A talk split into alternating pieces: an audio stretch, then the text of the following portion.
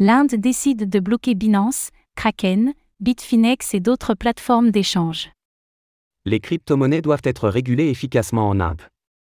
C'est le message envoyé par la Financial Intelligence Unie, FIU, qui a décidé de bloquer les sites de plateformes d'échange majeures, dont Binance et Kraken. Qu'est-ce que cela va changer et pourquoi cette décision a-t-elle été prise?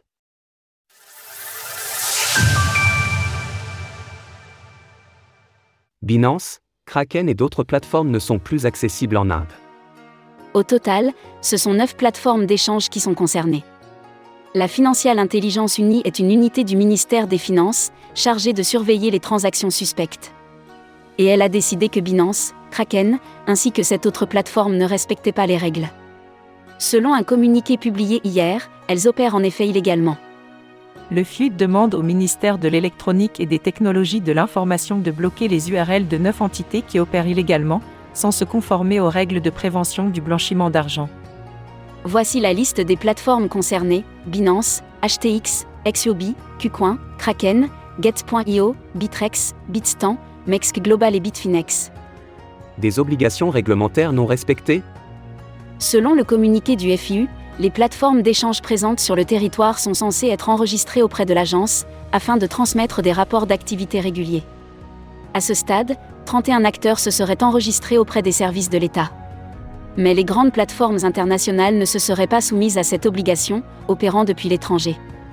Cette obligation est basée sur l'activité, et pas sur la présence physique en Inde.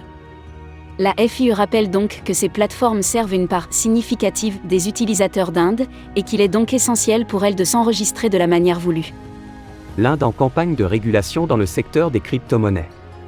Depuis cet été, le gouvernement indien est en campagne pour réguler davantage le secteur des crypto-monnaies.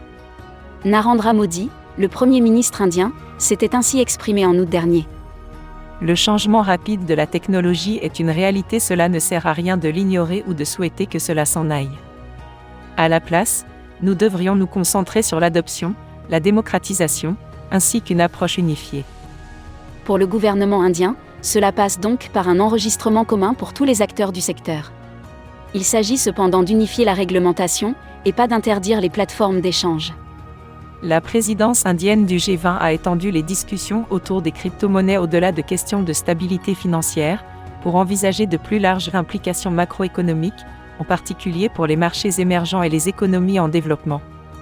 En attendant, cette interdiction pourrait être une épine dans le pied des grandes plateformes, qui voudront certainement régulariser leur situation auprès du FIU. Retrouvez toutes les actualités crypto sur le site cryptost.fr.